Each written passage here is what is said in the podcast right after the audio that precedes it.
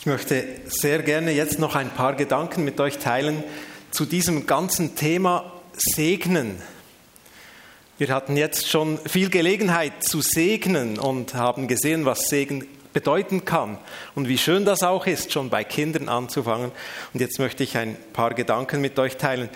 Ich bin überzeugt davon, dass Segnen nie ein ähm, Selbstzweck ist. Es geht nicht darum, dass ich einfach gesegnet bin. Man kennt das aus der Presse oder irgendwo. Jemand ist gesegnet, wenn es ihm besonders gut geht, wenn er besonders begabt ist. Das ist ein Gesegneter. Ich glaube und bin tief davon überzeugt, dass es viel weiter geht, dass wir gesegnet sind, um zu segnen, um anderen ein Segen zu sein. Ähm, und deshalb auch ähm, mit diesem ähm, Wort zu beginnen vom Segnen. Wo kommt das überhaupt her? Und ähm, im 1. Mose 12,2, da werden wir den Vers dann auch noch äh, zusammen lesen, steht das auch schon so geschrieben für das Volk Israel, dass sie gesegnet sind von Gott, um ein Segen zu sein. Aber segnen heißt eigentlich auch, ähm, kommt vom Lateinischen und heißt Benedictio. Ich kann nicht Lateinisch, aber ich hoffe, es ist ungefähr richtig.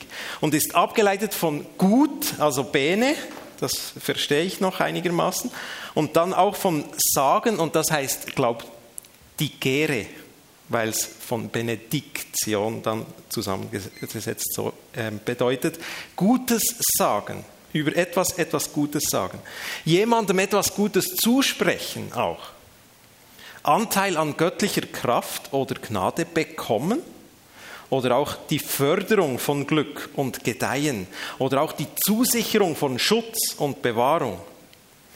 Es ist aber auch Freude über ein Geschenk oder eine Situation, die besonders schön ist. Es ist ein Ausdruck auch von Fülle. All das bedeutet segnen und gesegnet sein. Es ist also viel mehr als nur einfach begabt oder äh, besonders begünstigt sein und es geht einem irgendwie in einem Abschnitt des Lebens besonders gut, dann ist man gesegnet. Nein, es ist viel, viel mehr. Es ist diese ganze Fülle. Und Gott spricht das eben dem Volk Israel schon zu und auch uns, die wir neu mit ihm verbunden sein dürfen als ähm, wilder Zweig eingepfropft in diesen Ölbaum Israel, der das Volk Israel ist und eigentlich als Ursprung des Segens auch von Gott so auserwählt wurde. Aber wir dürfen Teil davon sein. Und da spricht er, ich will euch segnen und ihr sollt ein Segen sein für alle, die euch begegnen, für den Fremdling, der in eurem Land lebt, für, für deinen Nächsten, für deinen Nachbarn, ich habe mich gefragt, weshalb ist das so? Weshalb sollen wir überhaupt ein Segen sein? Und es ist eigentlich ganz simpel. Jesus sagt uns, wenn wir mit ihm verbunden sind, dann sind wir Licht und Salz in dieser Welt. Ihr seid das Salz für die Welt. Wenn aber das Salz seine Kraft verliert, wodurch kann es sie wiederbekommen? Ihr seid das Licht für die Welt. Eine Stadt, die auf dem Berg liegt, kann nicht verborgen bleiben. Das sind automatische Dinge, die passieren, wenn Licht und Salz da ist. Also Salz salzt, Licht leuchtet. Das ist ganz einfach, praktisch. Da muss es nichts äh, tun und sich anstrengen.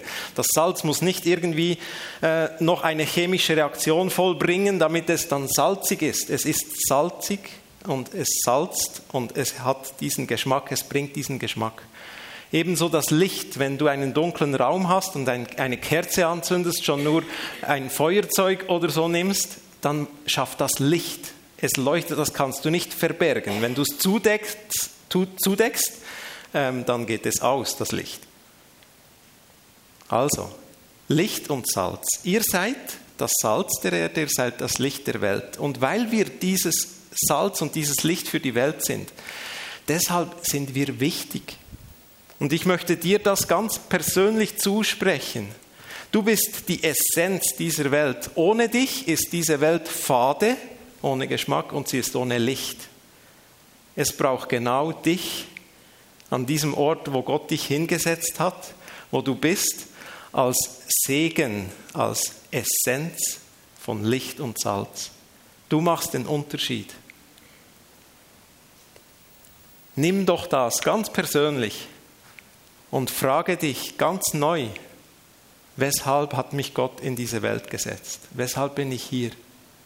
Du bist hier, um ein Segen zu sein. Gott hat einen Plan mit deinem Leben. Er will, dass du das tust. Jetzt kommen wir ähm, zu einer Herausforderung, weil Gott hat uns nicht gesagt, wir sollen ähm, Licht und Salz sein oder eben ein Segen sein für die, die das sowieso wollen und uns mit Applaus ähm, willkommen heißen. Das war für mich heute Morgen sehr schön, da die Kinder einzusegnen und das ist eine schöne Atmosphäre und alles ist gut.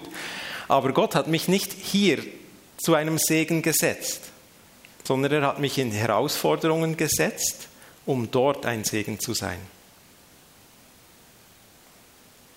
Segnet die, die euch verfluchen und betet für alle, die euch schlecht behandeln.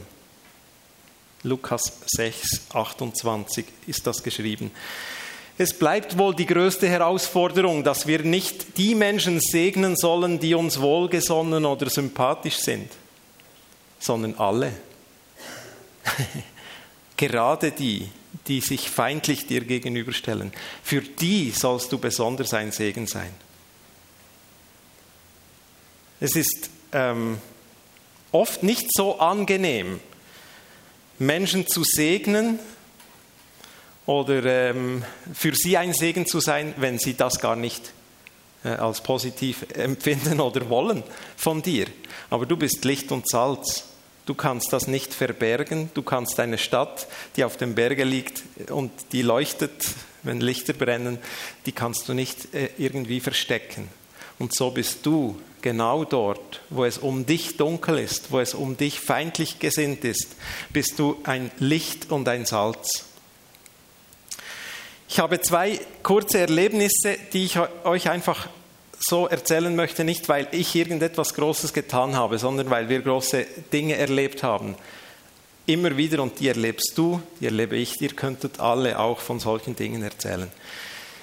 Es gab hier im Dorf einen Mann, der ähm, hatte wohl aus einer Geschichte heraus, die nicht mal mich betraf, aber äh, irgendwelche Umstände, ähm, der war mir recht äh, abgeneigt, also mir gegenüber. Ich begegnete ihm immer wieder im Dorf, ähm, im Garten, wenn er vorbeiging ähm, oder dort, wo ich arbeite, wenn ich im Büro saß und er ging vor dem Fenster durch oder so.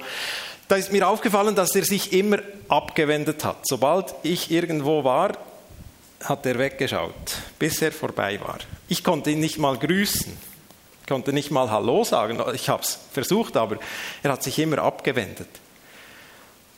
Und da kam mir eine Geschichte in den Sinn, eine Kindergeschichte. Ihr kennt die vielleicht vom Räuber Tom, vom ehemaligen äh, Räuberkind Tom, das an den Königshof geholt wurde. Und er lernte dort zu leben als Königskind, ein angenommenes Königskind. Und eines, was immer sehr wichtig war, war, dass er den Namen des Königssohns, also den Namen von Jesus, auf Dinge, Menschen, Situationen legen soll, aussprechen soll über Situationen, die nicht gut sind, die nicht vollkommen sind, wo man nichts machen kann, wo man beschränkt ist, eingeschränkt ist, überfordert ist. Und da hat er gelernt, sprich einfach den Namen des Königssohns über diese Situation aus oder lege den Namen des Königssohns auf diese Person. Und weil mir das in den Sinn gekommen ist, habe ich das versucht. Ich habe jedes Mal, wenn ich diesen Mann gesehen habe, einfach den Namen von Jesus und Frieden und Segen für sein Leben über diesen Mann ausgesprochen. Und das ist wirklich nichts Großes. Ich habe nichts selber gemacht. Ich habe nicht das Gespräch mit ihm gesucht und gefragt, was ist das Problem, können wir das klären, lösen. Aber Gott hat aus dieser Situation etwas verändert. plötzlich fing dieser Mann an, mich zu grüßen. Er hat sich mir zugewandt, er hat begonnen zu lächeln. Auch wenn er mit seiner Frau spazieren war, hat er plötzlich gewunken und mich gegrüßt. Und sogar als ich im Büro saß, durchs Fenster hat er reingeschaut und gewunken. Ich habe nie mit ihm über diese Situation oder die Veränderung sprechen können. Ich habe ihn schon lange nicht mehr gesehen. Ich weiß nicht, wo er ist, ob er lebt, wie, wie auch immer. Die Veränderung, die war für mich so äh, extrem berührend. Und das ist Segen, der, der du bist im Alltag bei Menschen, die dir vielleicht anders begegnen. Die zweite Situation ist, ähm, wir haben im Herbst immer ein Family Camp mit unserer Gemeinde zusammen und dem Missionswerk MSD, ein Change Camp, ein Family Change Camp. Und wir waren dort in der Stadt Cecina mehrmals unterwegs, in der Toskana, aber das war nicht mal ich, also das waren meine Frau zum Beispiel, meine wunderbare, mit den Kindern und mit anderen Frauen und Kindern. Und die waren immer wieder bei einer Schule. Und das war wirklich eine heruntergekommene, verwilderte, verwachsene, äh, beschmierte und baufällige Schule. Eine sehr düstere Atmosphäre.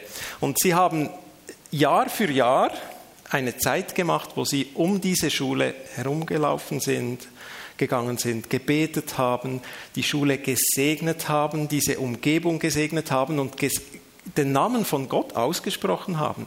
In etwas hinein, das völlig anders aussah. Es gab sogar die Situation, dass an einem Spielgerät ähm, God is dead, also Gott ist tot, stand und da hat äh, jemand einen Stift herausgenommen und das ähm, Dead durchgestrichen, das, das Tod und hat Alive geschrieben, Gott lebt. Und Jahr für Jahr wurde mir bewusst, was das ausgewirkt hat, weil die Frauen und Kinder immer zurückkamen und erzählt haben, was passiert ist. Plötzlich wurde da ein Rasen erneuert oder eine, ein Sportplatz plötzlich neu geschaffen. Die Gebäude wurden saniert. Es, es gab wieder Leben dort. Plötzlich war alles anders. Ich will gar nicht dem Staat Italien zu nahe treten, aber das Geld fehlt oft für so Schulen und schöne Anlagen. Dass das zustande kam, das ist ein Wunder, das ist ein Segen. Und ich bin überzeugt davon, dass ein Teil von dem, was Gott bewirkt hat in dieser Umgebung, diese treuen Segensgebete waren von, von diesen Frauen und Kindern, die einfach den Namen von Gott ausgesprochen haben in einer Situation, wo man nichts davon sah. Und genau das spreche ich dir zu. Wenn du Dinge hast, Situationen hast, Menschen in deinem Leben, in denen du nichts von diesem schönen, guten, tollen, friedevollen, gesegneten siehst, fang doch an, den Namen von Gott auszusprechen über ihnen, den Namen des Königssohns von Jesus Christus über diesen Situationen und Menschen auszusprechen, ihn auf sie zu legen, sie zu segnen, Licht und Salz zu sein, genau dort, wo du bist, und die Veränderung, die Gott schafft, zu beobachten und dich zu freuen darüber. Ich komme noch zu einem kurzen ähm, Gedankenanstoß, der mich herausfordert und ich möchte dich damit auch herausfordern. Ähm, es ist ein Text aus der Bibel. Ich lese ihn zuerst vor und sage dann noch etwas dazu. Aus demselben Mund kommen Segen und Fluch. Meine Brüder und Schwestern, das darf nicht sein. Eine Quelle lässt doch nicht aus der gleichen Öffnung genießbares und ungenießbares Wasser fließen. Jakobus 3, 10 und 11. Und das fordert mich heraus und ich gebe das auch an dich weiter. Dich zu fragen, wenn meine Worte, wenn mein Segen so viel Kraft hat, dass er Dinge verändern kann durch Gott, seine Gegenwart, die alles verändert, was hat dann meine Aussage auch in einem schlechten Sinn, in einem Fluch, in einem negativen Reden alles für Auswirkungen? Wenn dieser Segen so etwas Wichtiges ist, den du aussprechen kannst, wie wichtig ist es, dass nicht aus dieser selben Quelle beide Dinge kommen? Und da will ich bei mir hinschauen, dass ich nicht über Menschen, über Situationen negative Dinge ausspreche und sie damit reduziere oder verfluche. Ich will segnen, damit etwas aufblühen kann. Und das spreche ich auch dir zu, zum darüber nachdenken, wo du vielleicht Situationen hast, wie ich auch, wo ich das definitiv sein lassen will, dass Dinge eingeschränkt und beschränkt werden, die Gott eigentlich segnen möchte, weil ich sie nicht segne, sondern reduziere oder verfluche. Segen soll über alle kommen, die allein auf mich, den Herrn, ihr Vertrauen setzen. Sie sind wie Bäume, die am Wasser stehen und ihre Wurzeln zum Bach hin ausstrecken. Sie fürchten nicht die glühende Hitze, ihr Laub bleibt grün und frisch. Selbst wenn der Regen ausbleibt, leiden sie keine Not. Nie hören sie auf, Frucht zu tragen. Jeremia 17, 7 und 8. Und das spreche ich genau dir zu. Ich spreche dir zu, dass diese Zeit jetzt noch im Sommer, aber auch nach der Sommerferienzeit, auch für alle, die eben wieder in, diese Schul, äh, in diesen Schulalltag wechseln, dass du das erleben darfst, dass du ein Baum bist, gepflanzt an Gottes Wasserbächen und ein Segen bist für deine Umgebung, für Situationen und Menschen, die sich jetzt noch von dir abwenden und Gott ihnen begegnen wird und sie verändern wird und plötzlich Orte da auftauchen oder Menschen auftauchen, die selber auch wieder ein Segen sind für andere, weil sie durch dich gesegnet wurden. Das Ganze geht nur, wenn ich mich selber immer wieder zu, diesen, zu diesem Bach hin ausstrecke, zu diesen, meine Wurzeln ausstrecke, zu seinem Wort, zu seinen Wahrheiten, zu diesem frischen, lebendigen Wasser hin ausstrecke. Und deshalb nehmen wir uns jetzt auch bewusst noch eine Zeit, wo wir uns wirklich ausrichten wollen, diese Gedanken setzen lassen wollen, dass du ein Segen bist und dich fragen darfst, wo kann ich besonders ein Licht und ein Salz sein in dieser Welt? Und wo will ich auch besonders darauf achten, dass ich segne und ermögliche und nicht reduziere und verfluche, dass meine Worte diese Kraft entwickeln können, die Gott dir zugesagt hat und zugesprochen hat, dass du mit ihm in deinem Alltag, in deiner Familie, in allen Situationen, auch ihr als, als junge Families mit diesen Kindern, die wir einsegnen durften, in allem das erleben dürft, dass Ströme von lebendigem Wasser aus eurem Leben fließen, weil ihr selber ein Segen seid und von Gott gesegnet seid. Amen.